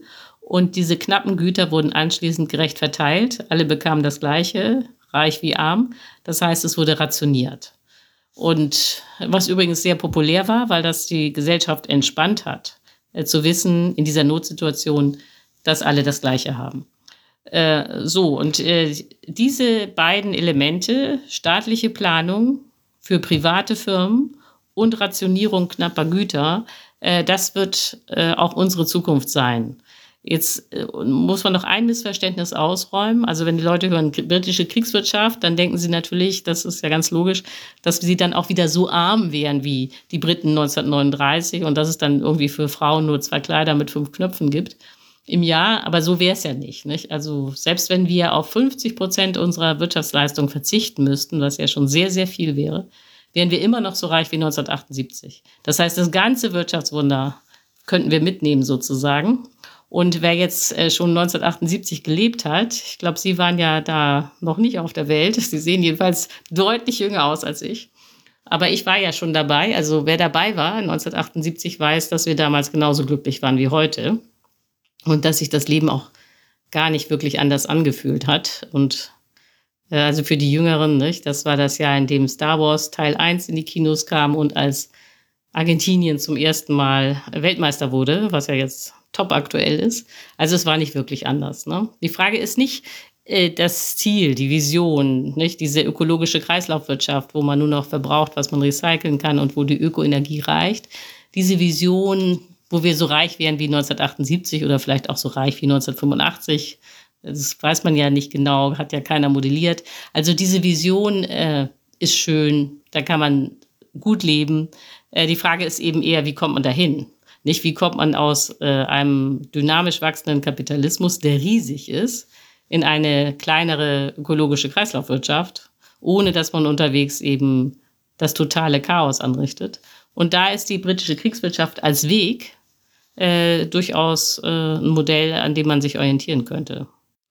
Ich würde da gerne nochmal zu dieser britischen Kriegswirtschaft nachfragen. Also was genau wurde denn staatlicherseits vorgegeben und welche Spielräume gab es denn dann für das private Management? Das klingt ja so ein bisschen wie so eine die Quadratur des Kreises, äh, staatliche Planung und gleichzeitig private Verfügung und private betriebswirtschaftliche Entscheidungsgewalt. Äh, wie, wie, welches, welches Kräfteverhältnis hat da bestanden? Ja, also ich meine, äh, bei den Briten ähm, hat man äh, Arbeitskräfte und Rohstoffe zugeteilt. Nicht? Also Fabriken, die keine Arbeitskräfte und keine Rohstoffe kriegten, äh, die konnten zumachen. Nicht? Jetzt hat man keine Fabriken geschlossen, aber das war der Druck. Nicht? Äh, wenn man Autofirmen gesagt hat, ihr macht jetzt Panzer, ne?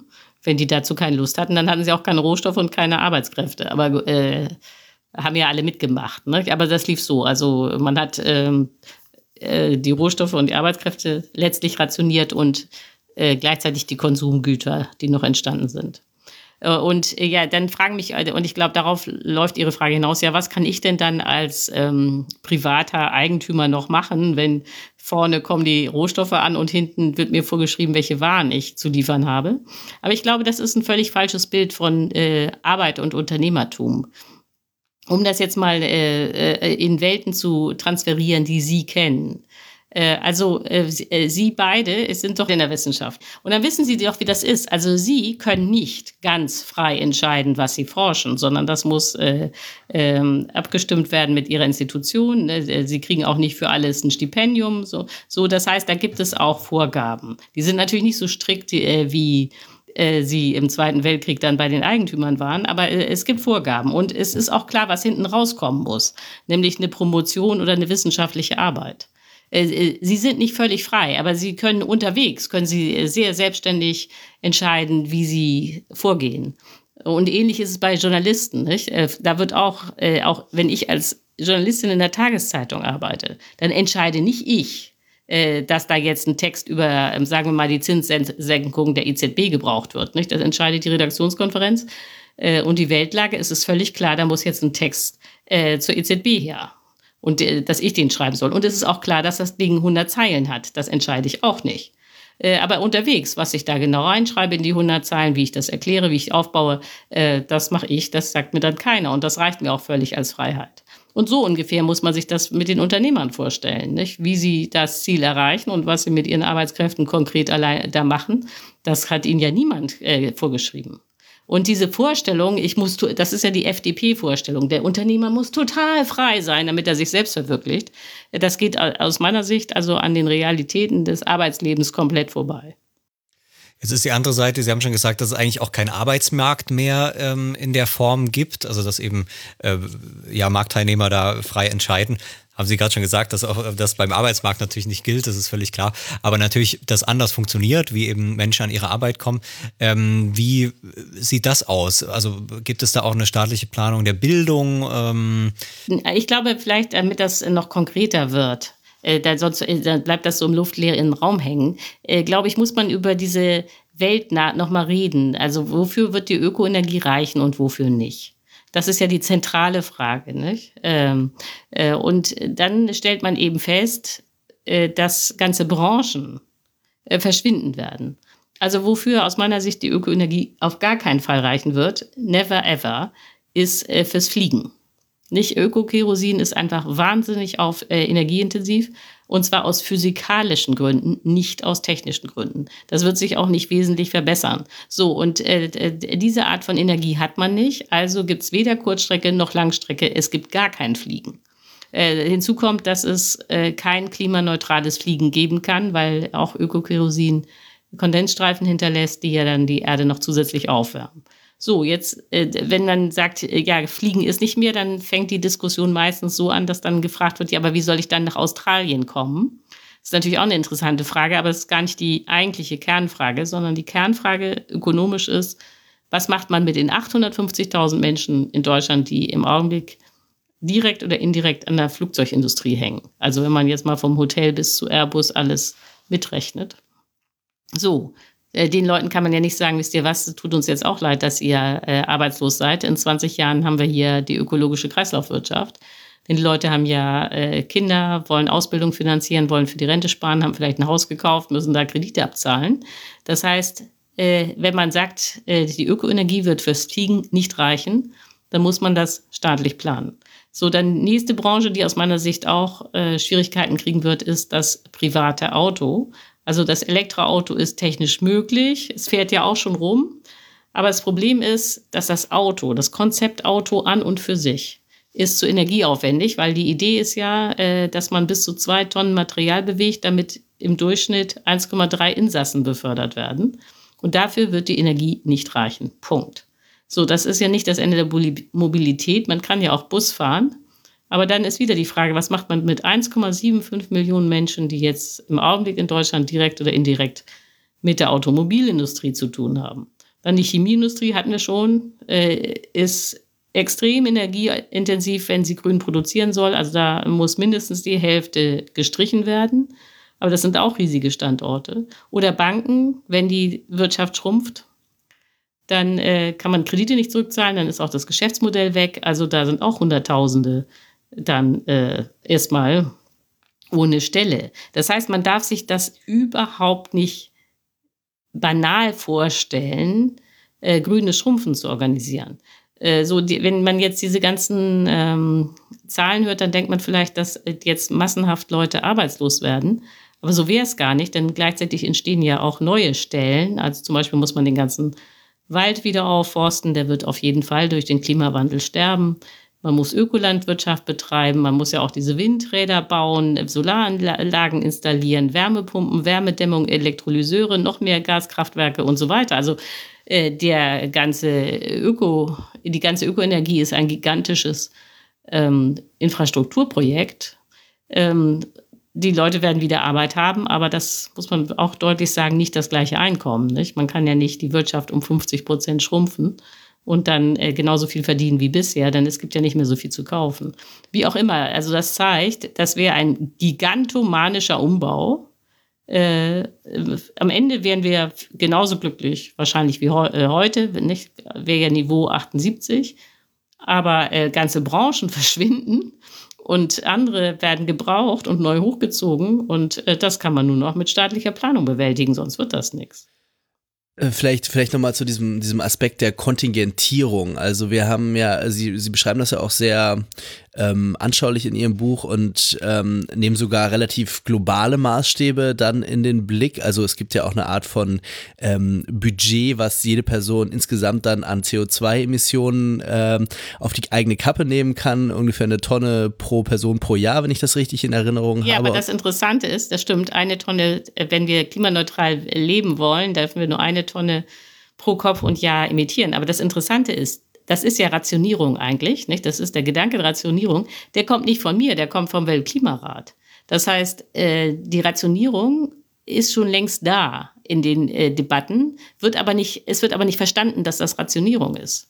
Ne? Ich, wollte jetzt auch gar nicht äh, so, also, polemisieren oder so. Ich das, finde das auch absolut äh, einleuchtend, dass es so sein muss und äh, umso gerechter, umso besser natürlich. Aber nichtsdestotrotz ist das ja eine, eine ganz andere Art, wie man nun über Konsummöglichkeiten nachdenkt und welchen Rahmen man äh, dem gibt. Also wenn man jetzt sagt, okay, das ist jetzt ungefähr der, der Speiseplan, der noch möglich ist, äh, ein bisschen Fleisch geht noch, aber relativ wenig. Das und das sind die anderen Nahrungsmittel, die wir jetzt irgendwie global äh, verallgemeinert irgendwie zur Verfügung stellen können. Das betrifft dann wahrscheinlich auch andere Konsummöglichkeiten. Sie haben ja schon die Gehaltsfragen angesprochen und es wird wahrscheinlich insgesamt nicht mehr so sinnvoll sein, besonders viel zu konsumieren, auch Werbung zu machen, um äh, Leute dazu zu bringen, mehr zu konsumieren und mehr zu kaufen. Also es wird ja auch eine, eine ganz große große, ähm, sagen wir mal, Egalität dann auch in den, in den Konsummöglichkeiten bestehen, ähm, was, was einerseits irgendwie äh, hochinteressant und vielleicht sogar äh, wünschenswert ist, andererseits äh, würde das ja auch bedeuten, effektiv gibt es dann auch eben massiv weniger soziale Unterschiede, aber auch alle möglichen Mechanismen, die dann irgendwie die Leute dazu bringen, irgendwie mehr zu arbeiten oder keine Ahnung, äh, ähm, äh, überhaupt irgendwie bestimmte Funktionsräume mit mehr Gehalt zu versehen als andere. Ähm, all das würde ja wegfallen. Also ich, ich sage weder, dass das gut oder schlecht ist, ich sage nur, das ist ja eine auch, also das muss man ja auch in der ganzen Radikalität sehen, die das beinhaltet, wenn man wirklich die, die Gleichheit der, ähm, der Konsummöglichkeiten äh, dekretiert. Ja, also äh, äh, genau, also ähm, äh, äh wenn man rationiert, äh, äh, wäre der Effekt tatsächlich, dass vor allen Dingen die Reichen verzichten müssten. Also das ist der Wahnsinn, wie stark die CO2-Emissionen im Augenblick auseinanderklaffen. Das sind jetzt Zahlen von Thomas Piketty, nicht, von dem französischen Ökonomen, der ja die Ungleichheit misst. Und da ist es in Deutschland so, dass äh, das oberste eine Prozent, also das reichste Hundertstel, emittiert 118 Tonnen CO2 pro Jahr und Kopf. Und die untere Hälfte, also die ärmeren 50 Prozent, sind bei 5,9 Tonnen pro Jahr und Kopf. Das heißt, die Reichen emittieren 20 mal so viel wie die Armen. Und da sieht man natürlich schon, dass, dass äh, Klimaschutz nichts wird, wenn die Reichen nicht mitziehen und äh, sehr stark verzichten. Und äh, das ist natürlich äh, eine echte Herausforderung, weil man ja sehen muss, dass es in der Geschichte eigentlich noch nie eine soziale Umverteilung gab. Es gab politische Revolutionen, also 1919 beispielsweise wurde das allgemeine Wahlrecht in Deutschland eingeführt. Aber das hatte ja nichts mit der Vermögensverteilung zu tun. Nicht? Äh, eine soziale Revolution hat es nie gegeben. Äh, aber äh, jetzt, wenn wir die Klimakrise bewältigen wollen, müssen die Reichen mitziehen, sonst wird das nichts. Und ähm, dann ist natürlich die Frage, wie wahrscheinlich ist das?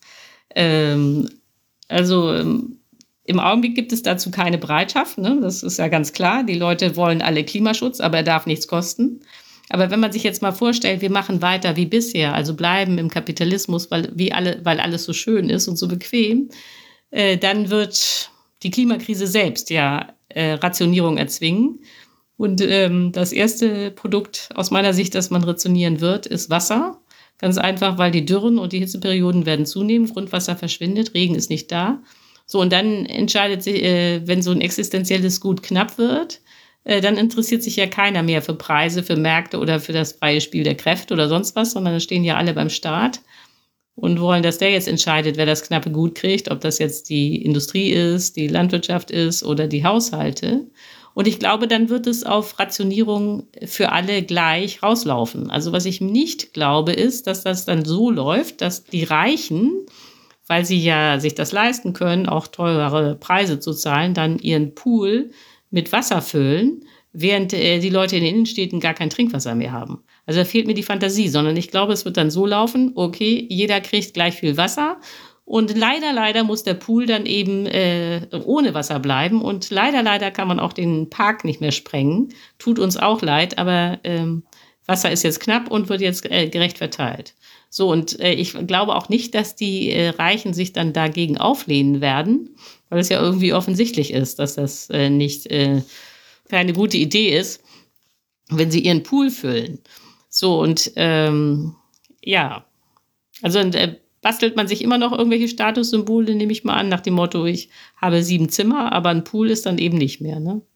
Die andere, der andere Aspekt, ähm, das wird ja von vielen Degrowth-Theoretikern ähm, manchmal angedacht.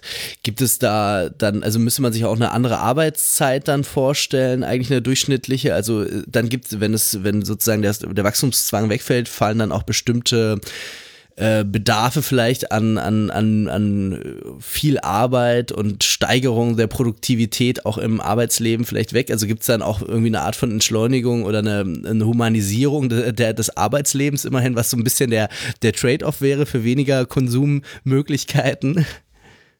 Also ich äh, glaube, dass äh, man sehr viel Arbeit haben wird, erstmal diese ganze Infrastruktur herzustellen, also Windräder, Solarpaneele, Wärmedämmung und so weiter, nicht? Äh, Ökolandbau, Wald, äh, Wiederaufforstung. Also ich glaube nicht, dass die Arbeit ausgeht. Äh, ich, also darüber, also diese ganzen Modelle, wie schön die Kreislaufwirtschaft sein kann, weiß ich nicht, wie realitätstauglich die sind. sicher ist nur, dass das Einkommen sinken muss, wenn die Wirtschaft schrumpft. Ne? Also das, das kann man sicher sagen, dass die Leute weniger kaufen können. Kommen wir zum Schluss vielleicht nochmal auf die Frage, wie das politisch dann durchsetzbar wäre. Also man ist sich wahrscheinlich äh, einig, dass jetzt nicht zur nächsten Bundestagswahl ähm, Kanzlerkandidat oder eine Kandidatin sagt, das ähm, muss jetzt sein und so werde ich auch in den Wahlkampf gehen, dass wir Millionen Jobs im Prinzip ähm, nicht vernichten, aber zumindest um, umschichten müssen ähm, und äh, davon sozusagen eine Mehrheit überzeugt wäre. Ähm, wie stellen Sie sich das vor? Im Sinne von, dass sowas auch nicht krisenhaft sein kann? Oder braucht es vielleicht die Krisen? Äh, Sie haben schon die großen Dürren äh, benannt, ähm, wo man dann wirklich körperlich spürt, dass hier was ist und dann kippt das irgendwann und sowas, wie Sie sich vorstellen, kann durchsetzbar sein. Also was ist da so Ihre Vorstellung? Äh, ja, also was jedenfalls sicher ist, ist, im Augenblick gibt es natürlich für so ein Projekt äh, einer ökologischen Kriegswirtschaft überhaupt keine Mehrheiten. Also wenn ich jetzt hier so eine Partei für den Verzicht oder für die Kriegswirtschaft oder sonst was äh, gründen würde, dann gäbe es da 0,001 Prozent der Stimmen oder so, also lächerlich. Äh, aber das ist jetzt kein Grund, nicht darüber nachzudenken, was eigentlich funktionieren würde und was nicht. nicht? Also ich glaube, man muss politische Durchsetzbarkeit und Analyse voneinander trennen. Denn wenn es so wäre, dass man nur denken darf, was politisch durchsetzbar ist, was eine Mehrheit gut findet, dann muss man gar nicht mehr denken, dann kann man das Denken einstellen, denn es wird ja schon gedacht, nämlich von der Mehrheit. Ähm, also äh, ähm, äh, politische Debatte kann überhaupt nur dadurch zustande kommen, äh, dass es auch Leute gibt, die einfach unabhängig von den Mehrheiten sich überlegen, was kann funktionieren, was nicht. Aber natürlich kann ich nicht Politikerin sein, nicht? sondern es ist kein Zufall, dass ich das als Journalistin geschrieben habe. Trotzdem kann man ja nachdenken darüber, wer Akteure sind, die, die sowas vorantreiben. Also wir hatten in der Sendung uns schon mal mit der Rolle der Gewerkschaften, also der Industriegewerkschaften insbesondere im ökologischen Wandel ähm, beschäftigt oder mit einer Forscherin gesprochen, verlinken wir dann nochmal, ähm, die eigentlich, wenn man das so sagen kann, so ein bisschen ratlos war, weil die Gewerkschaften, denen ja auch klar ist, dass sie eigentlich auch nicht mehr wirklich existieren oder zumindest an Macht verlieren, wenn die deutsche Autoindustrie und Stahlindustrie etc. an Macht verlieren. Ähm, das heißt, solche Institutionen sind da eigentlich schon mal raus aus der Rechnung. Ähm, vielleicht auch nicht, vielleicht können sie eine neue Rolle finden, aber ich wäre da zumindest skeptisch. Also was sind sozusagen gesellschaftliche Kräfte, die eigentlich sowas vorantreiben könnten, weil sie vielleicht eine, auch eine positive, also äh, letzten Endes hat man natürlich eher die Angstvorstellung ne, vor der, vor der, ähm, äh, vor der Apokalypse, äh, die das jetzt notwendig macht, aber vielleicht eben dann doch auch eine positive ähm, Vision entwickeln können, um sowas voranzutreiben. Also wo würden Sie sich da so einordnen oder, oder wen sehen Sie da vielleicht? Naja, also ich glaube, dass, also was ganz wichtig ist, ist, äh, man kann so einen Wandel nur demokratisch äh, hinbekommen. Also ich bin absolut nicht für eine Ökodiktatur. Also auch schon deswegen, weil äh, natürlich erstens die Demokratie, Freiheit ist ein ganz hoher Wert an sich, aber zweitens ist es auch so, dass äh, Diktaturen empirisch immer eine katastrophale Ökobilanz haben. Also ob das jetzt so ein Autokrat war wie Bolsonaro, der dann erstmal den Regenwald hat abholzen lassen, oder jetzt Putin mit seinem Überfall auf die Ukraine, immer katastrophale Ökoschäden. Mal ganz abgesehen von den getöteten Menschen ist das auch ein riesen Umweltfrevel. So, das heißt, Demokratien haben die bessere Ökobilanz. Man sollte es also unbedingt demokratisch versuchen. Und dann ist der Akteur eigentlich der Wähler. So banal ist das. Also man muss letztlich die Bevölkerung davon überzeugen, äh, dass das der richtige Weg ist. Und ich glaube, dass diese Einsicht auch kommen wird. Äh, Sie hatten ja das Thema Katastrophen angesprochen. Äh, nur wird die Einsicht natürlich zu spät sein. Das ist das Problem. Also die Einsicht wird erst dann da sein, äh, wenn die Kipppunkte schon passiert sind. Das ist natürlich wirklich sehr bedauerlich. Ähm, vielleicht noch mal jetzt äh, an diese Analogie zur, ähm, zur Kriegswirtschaft äh, zurückgedacht. Da ist es ja auch, also im Kriegsfall ist es ja auch nicht so, dass überlegt wird, okay, ähm, gibt es jetzt erstmal eine, eine, eine Plebiszit dafür, ob wir jetzt in den Krieg einsteigen oder nicht. Also es gibt ja schon so eine Art äh, relative Autonomie dann auch der, der Entscheider und der Staatsapparat in bestimmten historisch außergewöhnlichen Situationen. Und ähm, also natürlich sollte man diese, diese Analogie mit dem Krieg nicht überreizen und auch vorsichtig sein, äh, wie weit man solche, solche sowas treibt. Aber nichtsdestotrotz, also der äh, Kriegszeiten sind ja auch Zeiten ähm, der Massenmobilisierung, der auch leider auch patriotischen Massenmobilisierung, äh, wo dann halt wirklich äh, mit, mit Slogans wie äh, alles, was ich im Angebot habe, sind Blut, Schweiß und Tränen eben äh, reüssieren kann. Und ähm, eigentlich müsste es ja dann auch, also man müsste ja sich dann schon auch irgendwie äh, Politiker gestalten, vorstellen, die dann auch äh, so, denen dieser Überschuss dann zumindest und der, die Einsicht in die historische Situation irgendwie klar ist. Ähm, macht, macht dieser Vergleich für Sie irgendwie Sinn? Also dieser äh, der Kriegsvergleich an sich macht sehr viel Sinn. Ähm, äh, also der macht ja schon Sinn auf der faktischen Ebene. Also äh, im Krieg gibt man plötzlich ganz viel Geld aus für ein Gut, das man bis dahin umsonst hatte, nämlich Frieden. Äh, man will ja nicht äh, Krieg führen, sondern man will wieder Frieden haben. Und ähnlich ist es natürlich jetzt auch mit der Klimakrise. Also wir werden sehr viel Geld ausgeben dafür, dass wir überleben können in der Natur, in unserer Umwelt. Und das hatten wir bisher umsonst. Ne? Also das ist genau das Gleiche. Man gibt äh, sehr viel Geld aus für etwas, was man bis dahin umsonst hatte. Und äh, das hat auch die gleichen ökonomischen Folgen, nämlich äh, Konsum muss runter. äh, weil man ja plötzlich ein äh, Geld für was anderes ausgeben muss, was bisher umsonst war. Äh, jetzt zu dieser Mobilisierbarkeit. Das Problem ist natürlich, dass wenn die, die Menschen das Gefühl haben, sie sind in einer Kriegssituation mit der Natur, also wenn schon die Dürren katastrophal sind oder die Wälder alle gestorben sind, dann werden sie handeln, da bin ich auch sicher. Aber wie vorhin schon gesagt, dann ist es wahrscheinlich zu spät. Insofern ist das Problem tatsächlich dialektisch. Wir müssen eine Kriegswirtschaft einführen zu einer Zeit, wenn alle noch denken, sie seien im Frieden. Ne? Und das ist natürlich demokratisch schwierig. Dann nehmen wir das als Schlusswort. Vielen Dank, Ulrike Herrmann, ähm, für Ihre Zeit. Ich sage es nochmal, das Buch heißt Das Ende des Kapitalismus, ist bei Kiepenheuer und Witsch erschienen und natürlich zur Lektüre empfohlen.